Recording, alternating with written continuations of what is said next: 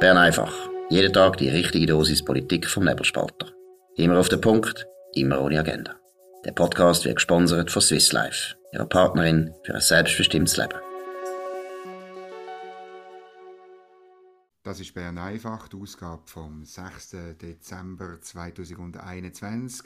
Am Mikrofon in Zürich ist der Sebastian Brielmann, der für den Markus Somm einspringt. Äh, Sebastian, es ist immer noch Session, ähm, aber am Montag läuft ja nicht viel. Da fängt erst um halb drei die Fragestunde an und es ist ja die einzige Stunde, die nicht 60, sondern 90 Minuten hat und trotzdem irgendwie drei Viertel der Fragen nicht beantwortet. Das ist äh, ähm, die Geschäftsflut. Haben wir gestern den ganzen tollen Artikel von Peter Morf auf nebelspalter.ch, wo genau das zum Anlass nimmt, zum sagen, wie äh, das Parlament sich selber beschäftigt und völlig überbordet. Aber über das werden wir jetzt nicht reden, sondern heute war eine Medienkonferenz von so einer Truppe, von so kleinen äh, Verlagshäusern und und dann aber doch mittleren äh, Verbände fürs äh, Medienpaket. Die treten an, damit wir Ja sagen, Mitte Februar zu den Mediensubventionen. Ja, du hast es auch ein bisschen angeschaut. Wie, wie kommt das daher?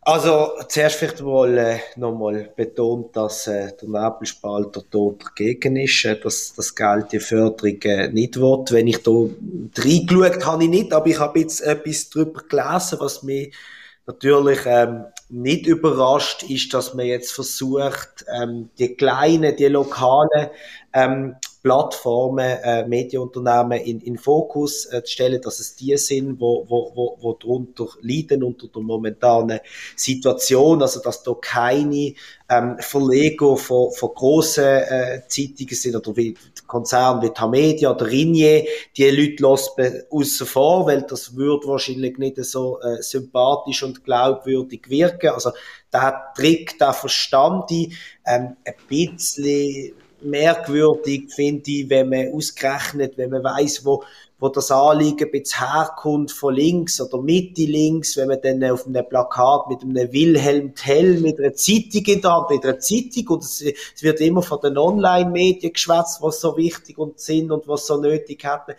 auf eine Wand einschlägt, wo Fake News draufsteht. Das finde ich jetzt nicht ein, ein, ein super äh, Sujet, sonst die Leute, die sie präsentiert haben, äh, okay, das kann ich nachvollziehen.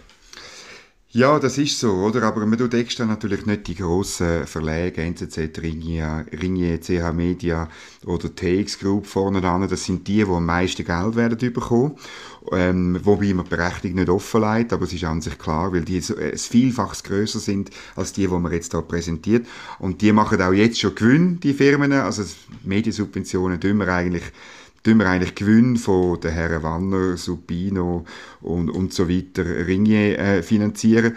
Ähm, und äh, das ist, das, über das wollte man natürlich nicht reden. Jetzt ist es eben ein Wilhelm Tell, der Fake News zerschlägt. Ich weiß nicht, ob man da die Fake News meint, zum Beispiel zu Corona, wo in diesen grossen Blättern äh, kommt, ob man die zerschlägt, oder die Fake News des Jahres, wo eben drei so grosse, wo sehr viel Mediensubventionen überkommen, nämlich CH Media und Blick und TX Group in dieser Reihenfolge den Rücktritt äh, von Uli Maurer äh, vermeldet haben.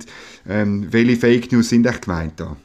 Eine, berechtigte Frage, wirklich. Und es ist ja, es ist ja klar, oder, dass die Befürworter haben doch immer gesagt, ähm, geht ja darum, man kriegt ja künftig, wenn das durchkommt, einen gewissen Rappenbetrag pro Franken. Also sagen wir 60 Rappen oder 70 für eher kleinere und sagen wir 50. 60, 60 ist das Maximum. Auch 60 ist das Maximum. Mhm.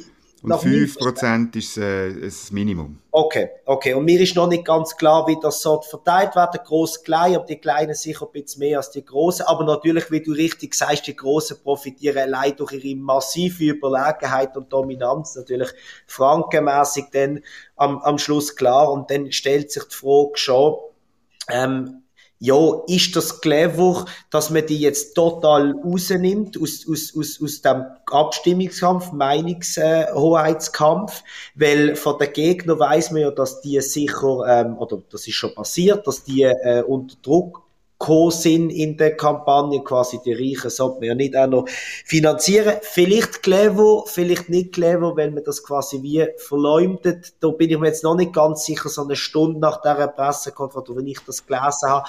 Aber es wirkt immer so ein bisschen so, als würde man nicht über, über eigentlich die Fakten schwätzen. Und ich finde, sagt doch ehrlich, was ihr wollt, für wer ihr es wollt und welche Größe man halt einmal schluckt, okay. Aber es wird immer so ein bisschen vorbeilaviert und nicht ganz klar gemacht, hey, für das stehen wir. Es ist nicht alles perfekt, aber wir sind trotzdem dafür. Das hat mir ein bisschen gefehlt. Ja, das ist so, aber das gehört ein bisschen zum Abstimmungskampf, oder? Ja. Äh, das sind eben Fake News, oder? Weil es ist klar, dass die, die grossen Verlage mehr Geld werden bekommen. Und zwar ein Vielfaches mehr, auch pro Abonnent, als den Gardiner Post, wo auch äh, Frau Bundesrätin Simonetta Sommaruga letzten Donnerstag erwähnt hat, oder? Weil, äh, eben, die Grossen kommen 5% über vom Abo Preis.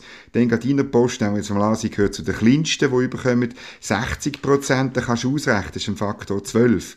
Das ja. heisst, die Aussagen von denen, die jetzt hier angestanden sind, oder auch die Aussage von der Simonetta Sommaruga, die stimmen nur, wenn der Blick ähm, nicht grösser ist als zwölfmal den Gardiner Post. Und ähm, äh, das ist klar, das ist, dass der Blick das ist mehr als zwölfmal den Gardiner Post. Darum ist es klar, äh, ähm, die, die, die Degression, die man jetzt so anstellt als wunderbar, die, die führt, die ist eindrücklich, 5 Prozent, Steigerung bis 60 Prozent, aber die ändern nichts daran, dass die Profiteure die Grossen sind.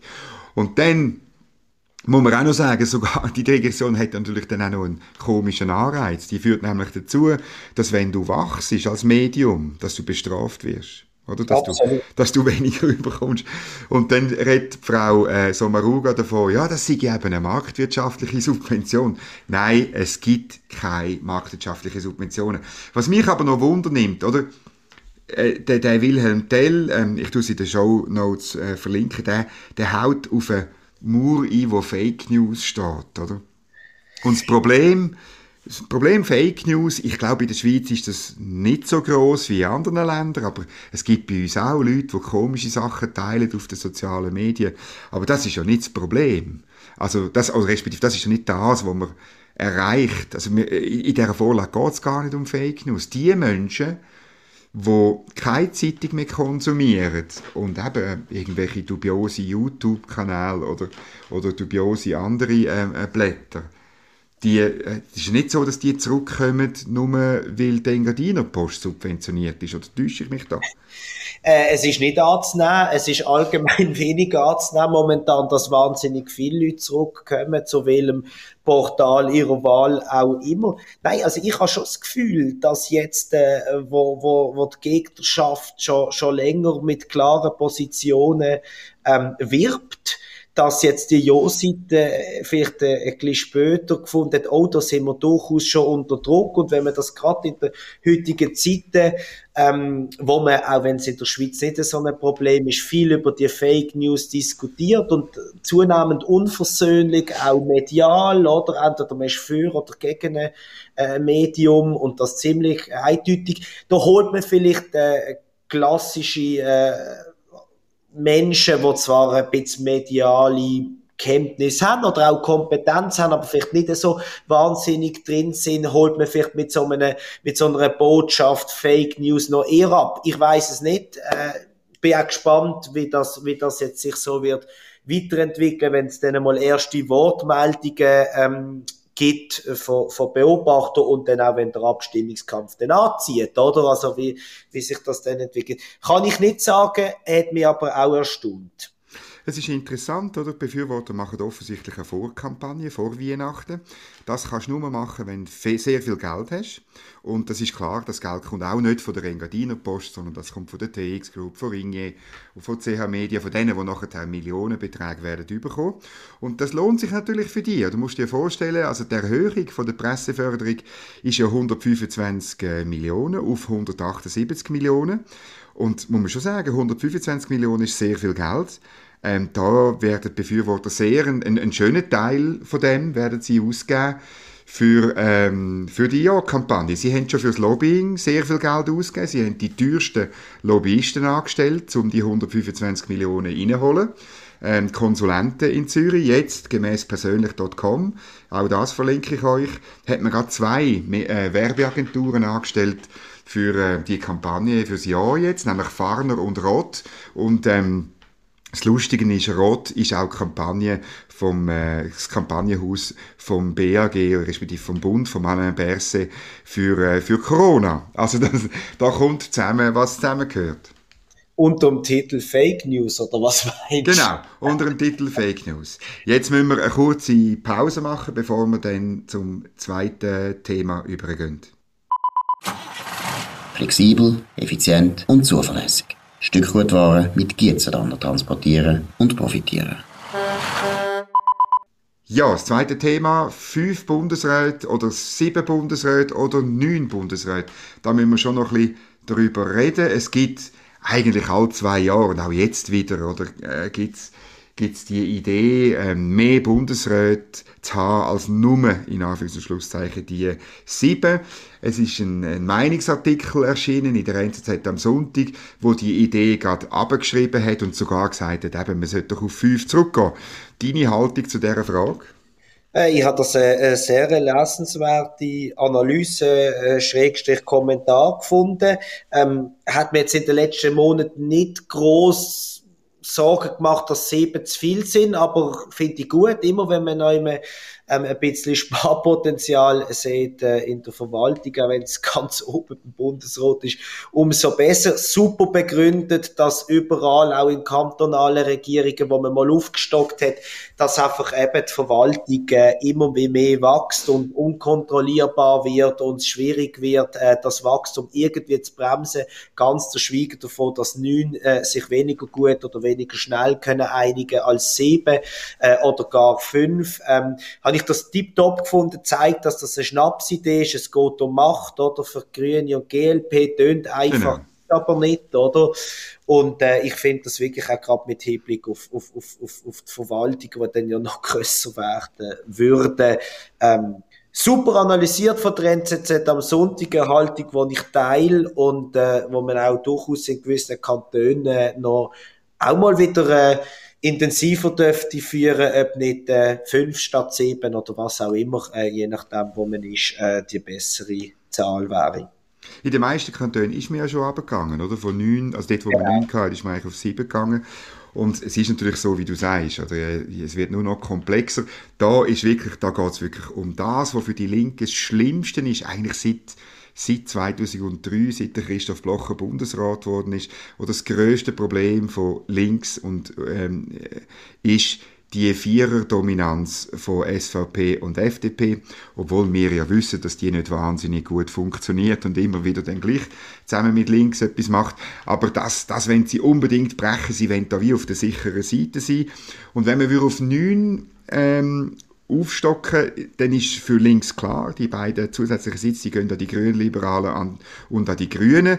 Und dann hat die SP, äh, die SP und äh, ähm, der eine CVP-Sitz, wo man dann einfach zu links zählt, hat die zusammen mit diesen zwei dann fünf von neun Sitzen, also man hat wieder eine Mehrheit ähm, für, für Mitte links. Oder das ist das ganz Entscheidende, das wird man wieder herstellen. Darum bin ich auch deiner Meinung, dass äh, kann man nicht anders als ablehnen oder eben so, wie es dann am Sonntag Anja Burri gemacht hat, nämlich abschreiben. Und jetzt müssen wir noch ein zweites Mal etwas, aber ein bisschen kritischer, müssen wir, müssen wir bei der alten Tante in der Falkenstraße etwas lesen. Nämlich, da ist ein, ein Gastkommentar erschienen von einem Philipp Weber, über digitales Lernen und die Parasiten in den Schulzimmern. Da geht es aber, glaube ich, nicht um, Medizin, um eine medizinische Frage. Nein, das lernen wir ja heute Gott sei Dank mal auf der Seite, aber trotzdem auch da, also es ist ein Meinungsbeitrag, eine, eine Tribüne äh, gesehen, äh, ein externer Standpunkt und der, der Herr äh, Weber ist äh, Dozent für Fachdidaktik Geschichte an der Uni Zürich und ich meine die Geschichte... Hilfe. Hä? Hilfe. Hilfe, ja. Aber immerhin noch Geschichtslehrer an der Kantonsschule Zug. Das ist ja super. Lehrer braucht Und er beschäftigt sich mit der Digitalisierung im, im Unterricht, im Schulzimmer und findet das eine super, was es da alles für Möglichkeiten gibt. Stört sich aber wahnsinnig daran, dass die sogenannte Mauern, wo eine, wo ein Schulzimmer oder eine Schule kann aufbauen äh, gegenüber externen Einflüssen, dass jetzt durch die Digitalisierung eingerissen wird, weil jetzt Tech-Giganten ähm, für die Schüler ständig verfügbar sind, weil die so viel am Computer sind. Was natürlich ein völliger Blödsinn ist, weil das halt ich sogar schon in meiner Schulzeit, ist jetzt auch schon über zehn Jahre her, also noch im äh, Neandertaler ähm, Zeitalter, wenn es um Informatik, Unterricht etc. ging, ist, bei uns hat man aufs Internet abgestellt und hat irgendein schulisches Programm müssen machen, irgendeine Aufgabe oder irgendetwas Kleines programmieren oder was auch immer. Also eine völlig falsche Unterstellung, was wieder nur darum geht, dass die böse, böse, böse Wirtschaft irgendwie da auf, auf junge, beeinflussbare äh, Schüler Einfluss nimmt. Was natürlich wieder nicht gesagt wird, ist, wer sonst nämlich immer auf die Schule Einfluss nimmt, nämlich NGO. Das kommt natürlich nicht vor. Ja, ja. Ah, das kommt gar nicht vor. Also es kommt nicht vor, es geht jetzt auch wirklich um die Digitalisierung, wo die Tech-Giganten mit, äh, mit, ihrer, mit ihrer Werbung und mit, ihrer, mit ihren Programmen halt die Aufmerksamkeit abziehen. Tentakeln gehen sie auf die ja. armen Schüler los. Oder? Du, du siehst das einfach nicht. Weltfremd. Die hat ja jeder ein Handy, dort sind sie schon genug abgelenkt, da hat ja die ja. Schule gar nichts mehr zu melden. Also furchtbar. Ja. Aber ähm, wie steht es denn eigentlich? Ist denn Digitalisierung, also wie siehst du das? Ähm, was, was schlägt denn der Herr Weber vor? Müssen wir irgendwie auf Google verzichten im, im Unterricht, oder was? Es schlägt eben gar nicht so viel vor, oder? Das erste, als ich das gelesen habe, mir eingefallen ist ja, aber wenn ihr so Programme haben, für Schulen konzipiert, die müssen doch nicht mit Internet laufen. Also bin ich mir 100% sicher, weil das hat früher auch schon äh, funktioniert. Das begriff ich überhaupt nicht. Und zweitens, was mir da auffällt, ist, Lehrer, ähm, Gelehrte, die wissen überhaupt nicht, wie sie mit der Digitalisierung in der Schule äh, wollen umgehen. Also sie haben überhaupt keine Ahnung, ist es jetzt gut, dass wir da die Tablets etc. einführen, ist das nicht gut, ähm, wie und wie lang und das zeigt, wie wir da umrudern und umeiern und ich muss dir ganz etwas ehrlich sagen, klar, wir sind Journalisten, viel am Computer, viel auch am Handy, Telefon, Nachrichten, News, was auch immer, aber in der Schule bin ich immer noch dafür, je weniger, desto besser. Gut, es ist einfach eine Realität und ich erlebe es also als Vater von zwei schulpflichtigen Kindern ja. einfach so, dass die Lehrer, für die Lehrer ist Digitalisierung einfach, dass sie bei einem Thema eine Liste von YouTube-Filmen abgeben, wo dann Kinder die Heime schauen müssen. Das verstehen sie unter Digitalisierung. Ähm, teilweise auch während dem Unterricht. Also das finde ich dann schon das ist dann, ja, man müsste das eigentlich dann auch, äh, müsste das lohnrelevant sein, also wenn man wirklich das alles an YouTube outsourced, dann finde ich, ja, dann sollte man eigentlich äh, beim Lohn 10% mal haben, weil das ist dann schon ein bisschen sehr billig, finde ich. Unbedingt. Und das, was du sagst, ist vielleicht äh, äh, auch ein Extrembeispiel. Ich will das überhaupt nicht allen Lehrern unterstellen, dass sie... Nein, mache ich auch nicht. Ja, ja. Nein, schon klar. Aber man muss es ja mal zuerst so beschreiben. Aber oft, einfach viel zu oft. Ja, und ich frage mich auch Kopfendeckel nochmal. Wenn wir doch wissen, dass die Kinder, und da kann man sich, ich bin bin, bin nicht Vater, aber ich wüsste jetzt auch nicht, wenn, meine, wenn mein Kind in der Primarschule ist, wen gebe ihm das Handy? Sicher nicht als erstes, weil da finde ich, braucht es noch nicht. Sicher aber auch nicht als letztes, weil sonst hat man vielleicht eine soziale noch eine ganz schwierige Entscheidung, die du sicher gut kennst. Aber die, das ist Fakt und Realität, dass Kinder früher noch äh, Handys und sonstige Gadgets haben. Dann kann man doch das bis so gut aus der Schule draussen lassen, weil ich verstand wirklich nicht, was der Vorteil ist, wenn jemand ein YouTube-Video schaut über ein Thema oder wenn der Lehrer das mit der Klasse miteinander, wenn man das bespricht. Also das muss man, muss man mir zuerst wirklich mal erklären. Und das Zweite ist, wenn man das nämlich noch äh, analog macht, dann kriegt man doch viel mehr mit, wie die Schüler mit dem Schlag kommen. Kommen sie mit? Haben sie es verstanden? Haben sie es nicht mm. verstanden? Braucht es nochmal eine Lektion mehr? Braucht es sogar vielleicht mal zwei weniger? Wenn man sagt, hey, die sind so weit, jetzt tut man mal einen Test drüber machen oder was auch immer. Also auch die Kontrolle geht völlig verloren, aus meiner Sicht. Und darum verstand ich das überhaupt nicht auf die Diskussion. Also, so geführt wird. Also du bist sozusagen kritisch aus didaktischen Gründen und aus, aus erzieherischen Gründen. Der Herr Philipp Weber ist aus, aus, äh, kritisch, weil er eben die Tentakeln der bösen Wirtschaft vermutet. Ähm, es könnte einfach sein, dass ihr beide völlig im Schilf steht, oder? Dass eben die Realität die Ansichten völlig überfahrt hat, schon längstens, oder? Ich weiß es nicht. Also ich, ich habe einfach noch, bis jetzt noch nie etwas darüber gehört oder gelesen, dass, dass äh, irgendwie äh, äh, eine Aufgabenstellung oder eine längere Aufgabe, wo man am Tablet löst mit sieben Jahren in der ersten, zweiten Primar, ähm, dass das besser ist für die Entwicklung von einem Kind, als wie wir das alle einfach mit äh, Bleistift und Papier gemacht haben. Also das muss man mir erklären, gerade im Zusammenhang, weil ja die Schule machtlos ist, dass der Konsum, ähm, der Medienkonsum von Kindern und Jugendlichen privat sowieso massiv steigt. Und darum mhm. könnte doch ein Hort sein von der Vernunft. Gut, jetzt nimmt mich Wunder, was Zuhörerinnen und Zuhörer zu dem sagen. Unbedingt, ja. kommentieren auf nebelspalter.ch unter Bern einfach findet ihr den Podcast äh, zum Ablosen äh, und, und unten dran zum Kommentieren. Wie seht ihr das? Wirtschaftliche Tentakel oder erzieherisches No-Go oder vielleicht einfach Normalität? Äh, vielen Dank fürs Zuhören. Der Sebastian Brillmann und ich, Dominik Feusi, wir wünschen einen schönen Abend, eine schöne Zeit und bis morgen wieder um die gleiche Zeit. Danke, auf Wiederhören. Das war Bern einfach, immer auf den Punkt, immer ohne Agenda. Gesponsert von Swiss Life, ihrer Partnerin für ein selbstbestimmtes Leben.